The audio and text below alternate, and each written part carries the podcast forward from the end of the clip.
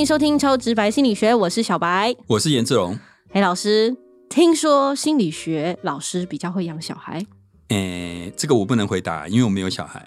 不过我都要在这边跟听众呼吁一下，好我没有小孩是自愿的选择，不是我生不出来。怎我样？很强，我超强。没有人想要知道，对也没有人 care 这件事。对对对，好啦好啦，那呃，我们今天呢，在节目当中啊，就是邀请了一位非常厉害的心理学老师，而且他要来跟我们分享成为全职妈妈的心路历程。嗯，对，小白可以好好的学习一下，是说不定以后用得上。呃，希望 好，那我们就来欢迎这个林怡明老师，她是我的学姐呢，是正大心理学系博士。哦，那也是我学妹喽。对，应该是因为她看起来比你小十岁，老是师。是是我们掌声欢迎林怡明老师。呃，大家好，我是林一鸣，我现在是十六岁的双胞胎妈妈。哦，我以为他说他像是，16我以为你要说你十六岁。我刚刚说她是我学妹，已经很那个，她竟然说她十六岁，太恶心了！今天我要跟大家分享一下这十六年来的这个育儿的心路历程哦。嗯，那希望各位听众会有一些共鸣，而且听了之后可能也会有一些安慰，因为专家真的没有比较厉害。这样子。对，然后我也常常犯错，所以也希望从我的错误中里面呢，呃，可以得到一些借鉴吧。嗯，老师的声音好温暖哦，谢谢。听起来就非常的专业。是，嗯那我 我不专业吗？听你也是蛮蛮吸引人的。是是那我也想请老师先稍微自我介绍一下，因为其实就如果在网络上查一下老师的资料的话，你们会有一个团队，对不对？是叫做新突破。是，那这个新突破，它的团队就是，呃，我会先讲这个，就是希望听众朋友如果想要找到老师的话，可以先看看这个网页，要也许有机会我们就可以找到老师。这样，嗯，好的。我们的团队叫新突破职涯发展协会，这是一个由学校的大学的老师跟企业的一些业界的前辈共同组成的。那因为这个呃社会上呃很多人其实对于自己的这个职涯是有一些茫然，嗯但是嗯，可能找不到适合的人来跟他们谈论这个话题。如果要找教练或者是呃心理师的话，费用都蛮不便宜的。嗯，那所以我们觉得这个社会上有这样的一个需求，所以我们就提供这样的一个服务。希望各位听众如果有需求的话，可以上我们的网站，然后做一些的二度就业的人可以去吗？可以可以，任何人都可以。我我们的服务年龄从这个国高中生到很老很老的都可以。哦对，只要有对于自己的生涯有一些想要讨论的需求都可以。所以那些是 podcast 的做到最后不行，想要转行的，应该也 也可以，行也行也这个是中年转职的部分，可能也会可以请教一下林一鸣老师。，对，那今天要访问老师，就是其实老师原本是心理学老师嘛，是但同时也是一位全职妈妈。是我们来分享一下老师在这个过程当中，因为一开始是做教职，可是最后愿意 放弃一切，就为了孩子的这个过程，老师要不要跟大家分享一下？哦，好啊好。嗯，当初在学校教书嘛，就跟志龙一样啊。但是教书的时候，其实我有一些困境啊。呃，第一个就是，呃，我常常觉得我教的理论哦，跟实物之间，差很多，呃，我怀疑他是一直怀疑他有落差的。那就跟对对对。颜志龙老师一样哎、没 错没错。但是那时候还没有 p a c k a g e 可以做，是是是，所以我常常觉得在课堂上带学生讨论，我都觉得我很像在纸上谈兵。嗯。嗯然后，因为我们会有一些学生必须要到业界实习，呃，那所以我们暑假的时候，我们就必须要去做访视。嗯，那做访视的时候，其实老板们看到我们过去，都以为我们很厉害，然后一去呢，就把我们当成免费的顾问。那他就会噼里啪啦问我一大堆问题，嗯然后我就必须要很精的回答他，因为嗯但是这个口试过程里面，其实我自己知道，其实我很心虚，我回答他的都是一些教科书的说法。嗯，对那这个是第一个部分，觉得自己教的东西到底有没有用哦？当初我曾经想过，如果我继续在这个教职里继续待，然后教书做研究，可不可以到退休。嗯那我认为应该是还生存上是没问题的，但是就是缺乏一些热情。嗯，对，那我也不想要终生都是玩这种几点数游戏，然后交作业游戏，因为教国科会研究等等，就是很像是学生在交作业一样。嗯对，那我觉得可以想象自己的后半生长什么样子，大概就是在校园，然后升等，然后就退休。呃，那这好像不是我要的。那一直有这样的一个疑惑，直到有一天有一个催化剂出现了，就是因为我们平常在做研究或者是准备课业的时候，通常我会我的习惯是我不希望旁边有人，不然我没有办法专心。嗯那那时候我有小小 baby，他们就是我请保姆帮我照顾，那所以他们不能进来找我。对，呃，那当我做完之后，我一开门的时候，我发现门口呃也有一对小朋友，一个坐左边，一个坐右边。我说：“你们为什么在这里？”他们说：“我在等妈妈出来。”嗯那你就觉得当妈妈的看到这一幕，其实是很心酸的。所以那一刻，我就觉得，这这个学术圈里面，反正我也是普普通通哦，我也不可能得什么诺贝尔奖，不像志龙比较有潜能啊。是是是那我就是只是一个平凡的学者，所以这个领域里面有我没有其实是没有差别的。但是对小孩而言，有我没有我就是一个很大的差别。嗯所以我觉得，呃，这个母职是不可以取代的。所以我那时候就想说，不属于我自己的地方哦，我就要有勇气来离开。所以我就做这样的一个决定。但是当初我做这样的一个决定，其实大部分人是不看好的。对啊，我很周遭很多朋友就说教职很不好找。真的，对对，然后他们就说你一定不能适应新生活，所以你很快就会再回来了。但是这样一晃眼呢，就十几年了。其实我还蛮享受这样的一个生活。那在这十几年来，我觉得小孩子对我而言，呃，其实与其说我陪他们，倒不如说他们也陪我。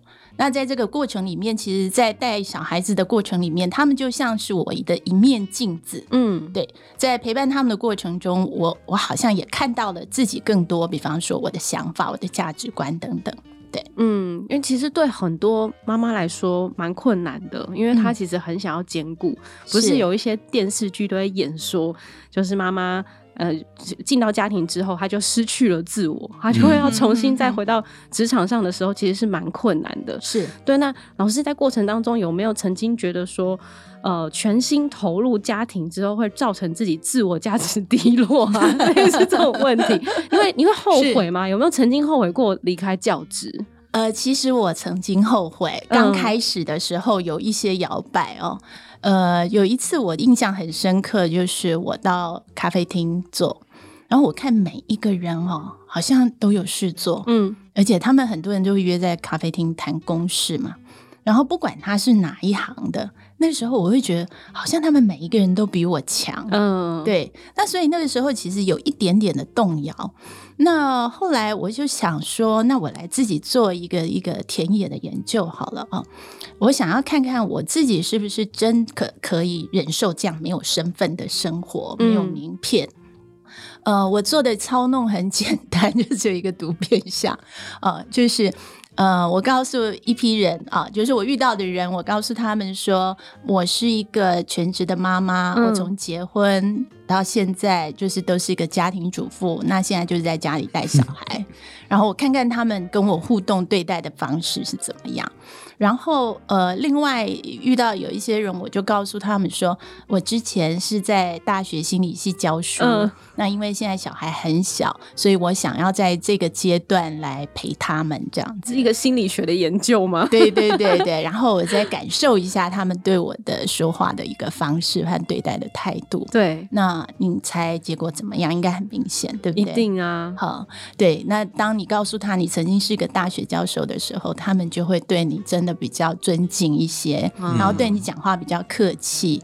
然后当你其实从头到尾都是一个家庭主妇的时候，他们会觉得你真的比较无知，什么事情都会教你。嗯，对，所以呃，但是我就自己去想，如果我一直是这样子的一个角色，我可不可以接受？对，那后来我自己确认，我好像可以接受别人这样对待我，因为那时候我心里会有一个声音，就是我一直信奉的一个信念，就是工作它其实没有贵贱。嗯，但是我们在课堂上在跟同学这样讲的时候，好像是在讲理论，在讲口号。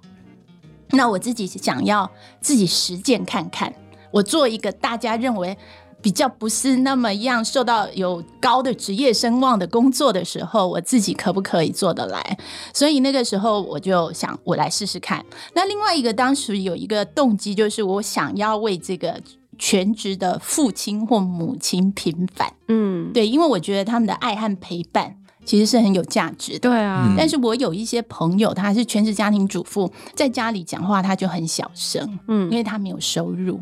对，那有大家些是没有看过月薪娇妻吗？也是很重要的这份工作是。对啊，所以呃，那也希望我透过我自己的实践，我也会希望说，全职的父亲或者是母亲，他们可以更多的自我肯定。嗯，我觉得这个实验。这个实验很适合严志勇老师来做，对对，刚刚学姐讲的这个实验，应该要用变异数分析这个统计方法来。实在是听不懂。对，不过我刚刚一直没有讲话，是因为我觉得说，呃，移民老师讲的真的非常好，嗯就是很多地方，像一个人怎么样能够抛弃他的身份啊，等等的。我在这边也跟听众讲，就是说，其实我最近也常常跟我太太讲，就是我想要辞掉大学的教职，嗯，然后因为。超直白心理学的这个名声已经比大学的教职还要更好了。不是，主要就是没有辞掉，是因为还没赚钱，所以不能辞。那如果有赚的话，我可能考虑辞，因为大学有教书，呃，面对学生一些很愉快的地方。嗯但是我觉得也有刚刚移民老师说的一些部分。但是无论如何，一个人要舍弃这个，多数人都觉得，很不错的嗯，这个职位。对。像我记得我有几次跟我妈妈说，我觉得我在大学已经好久，我想要辞掉教职，我妈就会 对，这样我以后出去都不能跟别人说我儿子是 是教授大。概都感觉大学没败呀，嗯等等之类的，这样子真要舍弃真的很难啊。对啊，对啊，所以我觉得这段心路历程也可以给很多妈妈们参考。就是如果真的你全职当妈妈的话，也不要觉得自己好像就真的讲话要比别人小声对。，是很有价值。对，非常非常嗯。有价值。我我以为你说给妈妈们参考，如果你的儿子要辞掉教职的话，这个参考也可以加入，也可以。的。对，对啊，职业没有贵贱嘛。是是是。对，那后来老师您自己开始全心投入家庭之后，就听说你有带着这个可爱的双胞胎孩子们直接到美国 long stay，对不对？呃，对啊，因为我自己很喜欢旅行，那所以我就趁着小孩还很小的时候，比较没有教育衔接上的一些问题，嗯，然后我就带他到美国去，然后加上我自己也有搬家的嗜好，这个嗜好很奇怪，对，啊，就是一般人不太喜欢变动，是但你非常很喜喜欢欢变动，我喜欢新的东西，我重。点是你要有家可以搬。对，没有没有没有，在大学的时候，其实四年我就搬过四次地方。嗯对对对，我喜欢那种全新的，没办法。续超过一年的约。哎，对对对对，房东以后看到我这种，应该不想租给我，因为搬家给我一个新的感觉，我可以就是重新布置那个家，因为我喜欢这个居家摆饰这件事情。对，那呃，所以我们就到了美国嘛。那呃，我也希望说，小孩趁他很小的时候，可以接触一些这个异文化，那跟不同的国籍的小朋友可以有一些相处。那在那一段期间里面，我们就做了很多旅行，比如我们说我们可以到海边去，然后会自己自制那个竹筏，哦就在那边玩起来，然后有很多的户外活动，所以他们两个在美国的时候，呃，就是晒的跟小黑人一样。嗯对对对，嗯、然后。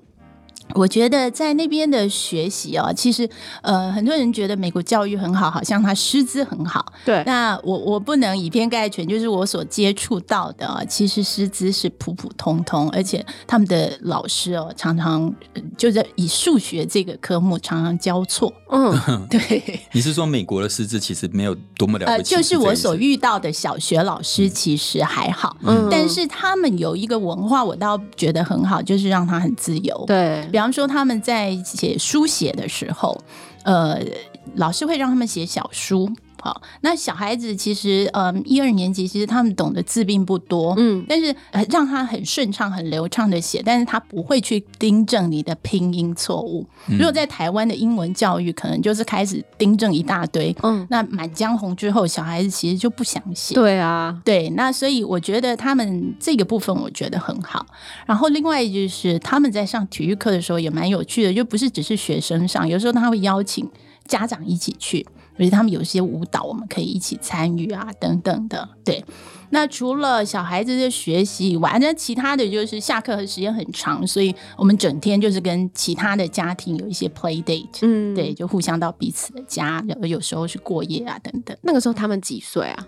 呃，我是幼稚园的时候带他们去美国，哦所以他们开始真正的在学习的时候是在美国开始。嗯，对，对对，所以他们一开始就是搞不好接触到的语言很多是英文喽。嗯，对对，就是英文。好而且我在台湾的时候故意不教他，因为我们的发音可能没有那么好，那他们会学习妈妈的发音，嗯所以我就呃完全都不教，让他直接丢在那边。对，那就是嗯开始学。那我觉得就是小孩子脸皮厚啊，借由玩乐可以这样子，就是学的很快。嗯，那除了小孩的学习以外，我自己也有一些学习，就是。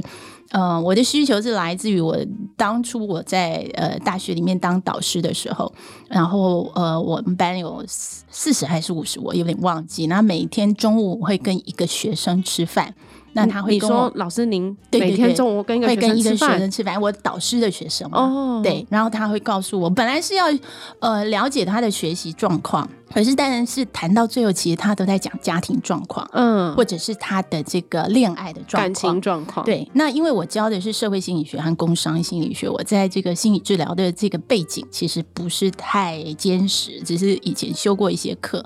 那所以那个时候我就去上了一些这个心理治疗的课，想要多了解一下这个领域。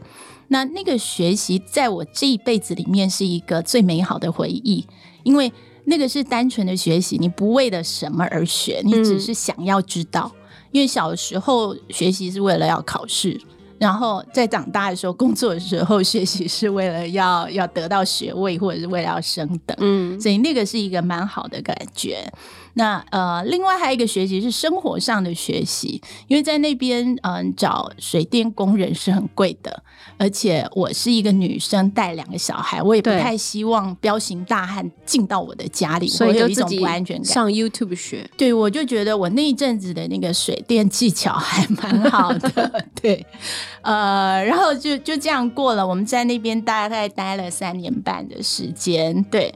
但是为什么回来？其实有一个很重要的一个警讯，就是我发现小孩子刚去的时候，跟父亲别离的时候，有很强的分离焦虑，会哭得稀里哗啦。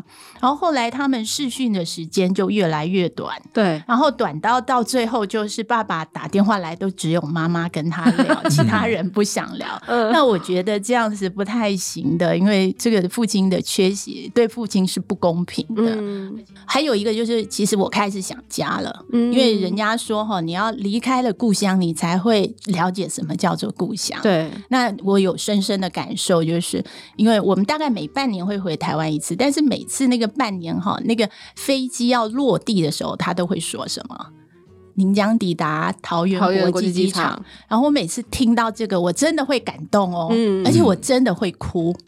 就很奇怪，这个是我以前都没有办法想象，但是那那一个刹那，我就会觉得，人家以前讲的什么鬼岛，这才是我的家。嗯，对对对，好感人哦！因为我之前有去韩国念过一年的书，然后我也是回来，因为交换生，我听到那个您即将抵达桃园国际机场的时候，我也觉得很想很感哭，动哦。不是感动你会说你不想回来，不是感动，是因为我不想回来，哦，是这样子，完全不一样、觉得哦。全身都开始有压力。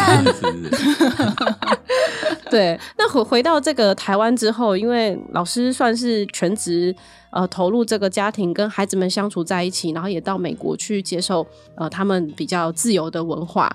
那回来之后，老师有没有运用什么心理学的方式 来带孩子呢？带孩子啊，嗯呃，回来当然第一件事情，我们可能就要继续他的教育嘛，对对不对啊、我我本来是想要自学的。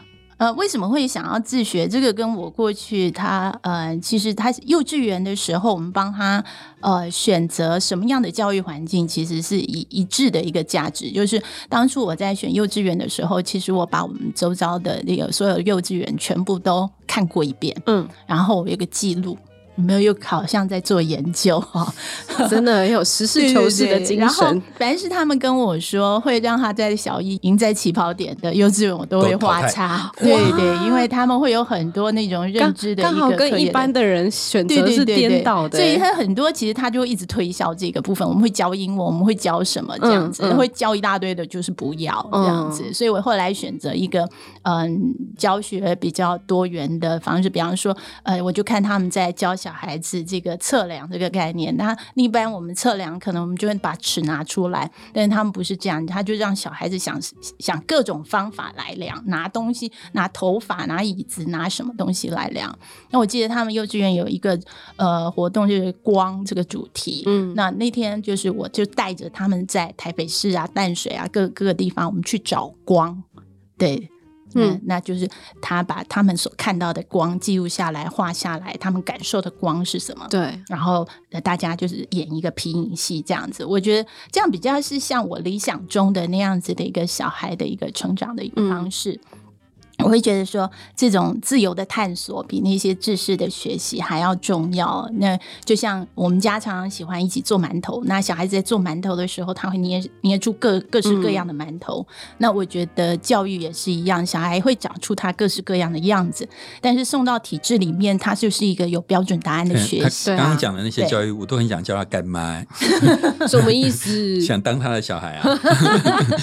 其实就是体验教育，对不对？就是从。生活中体验，从生活中体验，然后给他自由发展的空间，因为每一个小孩都会长出不一样的样子。嗯，那这个是一个当初想要的理想状态，所以呃，回来之后，我们的确我们也自学了半年的时间哦。那那时候我就自己教，然后也会设计一些教案啊等等的，嗯，就是让他们有一些活动。但是呃，那一阵子我觉得我变得非常忙，我不仅是家教，而且我还是司机司机，因为有那个时候他们还小，所以我有时候我还是带他们去游泳，带他们去打球等等的，我就觉得我的时间被他占满了。对，那我就变得。非常不太快乐，因为我觉得我没有自己了。我因为我认为我除了是一个母亲以外，我还必须是我自己。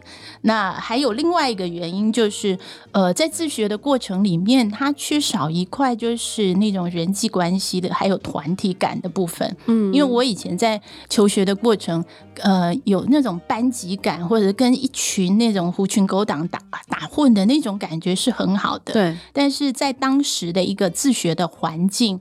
呃，比较没有办法有这样的一个需求，但是我觉得那个对一个孩子的成长其实是很重要的，对，所以那个时候我就想，嗯，那我们好像必须要融入，嗯，那要融入的话，我们也要选择什么样的一个团体的一个教育环境。当初我就。嗯，就选择一个非体制的一个学校，嗯嗯嗯，啊，那个时候是想要这样，所以，嗯，全台湾很多非体制的我也研究过了哈。那那，我应该去出一本书哈，真的真的非体制教比较研究，然后我们也试了功效，对，那公校对我们也有一个适应的困难，就是他们小学四年级进入公校啊，那那个时候。呃，他们的中文的程度大概就是 b p m 这样子，还不完整。那小学四年级其实它课程是有一定的难度的，所以你用 b p m 根本是无法学习的。那还有加上，如果学数学的话也很麻烦，因为数学会有一些应用题，它还是要运用到中文的程度。比方说，小白，我请问你一个数学题哦，天哪，好难哦！他他数学是最惨的，真的没关系，这题应该有时候不是数学不好，是中文不好，不是脑袋不好。好，好，一百八十颗的水蜜桃要分给总经理等十五人，你会怎么写这个算式？一百八十除以十五。就很简单嘛。嗯，那我家的小孩会除以多少？不知道哎，除以十六。为什么？因为他总经理再加十五，因为总经理在等另外十五个人。哦哦，对对对，所以他们的理解是这样，所以呃，在学习上就很困难，那更不用说是社会科的学习。所以后来我也觉得他好像在那个功效没有办法活下来，嗯而且我也观察到他们的学习动机变得非常的低落。嗯，哦，这个就是最糟糕的，所以，嗯，所以后来后来就是只好折中的方法，我们就选择一个？距离家里近的双语学校。可是我觉得刚刚移民老师说的，嗯就是说你有小孩还要保有自我这件事情，我觉得很重要哎、嗯因为真的我看过太多父母，就是说他在有小孩之前跟有小孩之后判若两人，哦，是。真的。然，后有小孩之后他的世界只剩下小孩。嗯。FB 到处全部都是小孩。其实我觉得，呃，就是说，我我觉得你要能够意识到，说我很爱我的小孩，嗯。小孩是我人生中很重要的一部分，但是我也有我自己。我觉得这个、这个自我觉察不是那么容易。嗯，嗯然后在过程当中，因为她的生活心里全部都是小孩，就会跟老公反而疏远了。呃，对，有可能。嗯，好，那我们对这个失去自我这个部分哦，我觉得我观察到很多妈妈的确是这个样子，而且失去之后，她会对小孩情绪勒索。她会觉得我为了你，我牺牲 A、B、C，然后你今天竟然这样，所以我觉得那个亲子关系反而会变得很紧张。所以各位妈妈，如果你想要有自我，大大方方的有他没关系，对，嗯不用牺牲，真的。对，但是如果呃各位妈妈你们不同意我们的观点，也不要退订我们的节目。请直接留言告诉我们。对，有因为毕竟有很多种生活方式嘛，对，是是是是这个只是一种参考而已。对对，是 好，那这个我们今天这一集节目稍微在这边先休息一下，因为下一集的节目会更精彩哦哦。下一集我们想要继续深究老师，这个是关于我们一开始提到的心理学博士真的有比较会养小孩吗？不要问我，不要看着我 一。直看着你，可能严书记很乖啊。呃，那是我太太的功劳。对，那下一集呢，我们也会继续跟老师聊的是呢，心理学在教养小孩上面有没有什么正面的效果，或者是会不会反而会有一些负面的效果呢？那孩子长大之后，毕竟现在已经十六岁了嘛，孩子如果未来长大离巢之后，全职妈妈们又要怎么样去调试自己的情绪呢？嗯，好，那如果各位听众朋友们喜欢我们今天这一集的节目的话呢，也请帮我们分享我们的节目，并且订阅它。那如果可以评分的话更好，就帮我们按下五颗星之外，也在下方留言，让我们有持续制作节目的动力。那我们也有 IG 跟 FB，也请敬请追踪。同时呢，也希望大家可以和我们持续做公益。感谢大家就是热情的共襄盛举哦，我们也收到了非常多的善款。那在我们节目介绍当中呢，可以找到捐款连结，请和我们一起帮助流浪动物喽。超直白心理学，我们下次见，拜拜，拜拜拜。